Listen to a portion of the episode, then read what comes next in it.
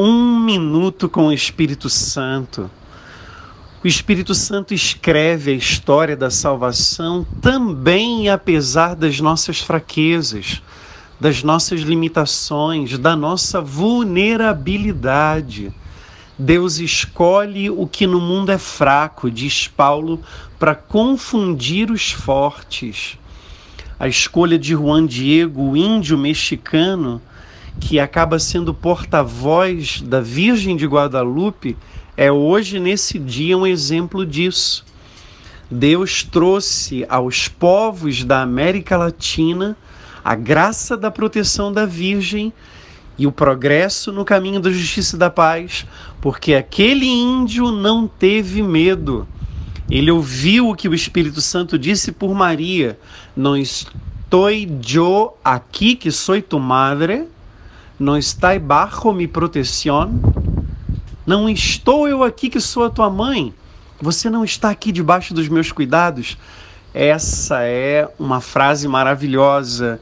Eu não lembro na história das aparições marianas de um momento tão existencial, tão protecional, digamos assim, de Nossa Senhora para conosco através de um dos videntes.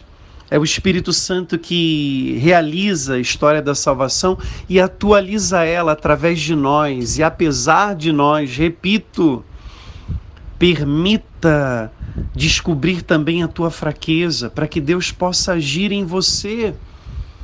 Quando o Papa Bento foi eleito, ele disse isso: me conforta que Deus também sabe trabalhar com instrumentos frágeis e insignificantes Permita que o Espírito Santo socorra a tua fraqueza, mas use também a tua fraqueza como instrumento como material de construção na obra de salvação.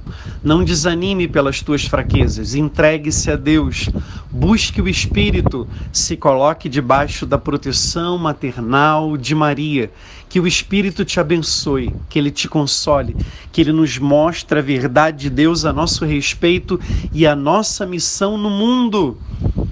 Que se aproximando o Natal, a fragilidade do menino de Belém nos mostre que Deus está presente também na tua fraqueza, pelo Espírito que foi te dado para te acompanhar, para te ungir e para te enviar. Amém.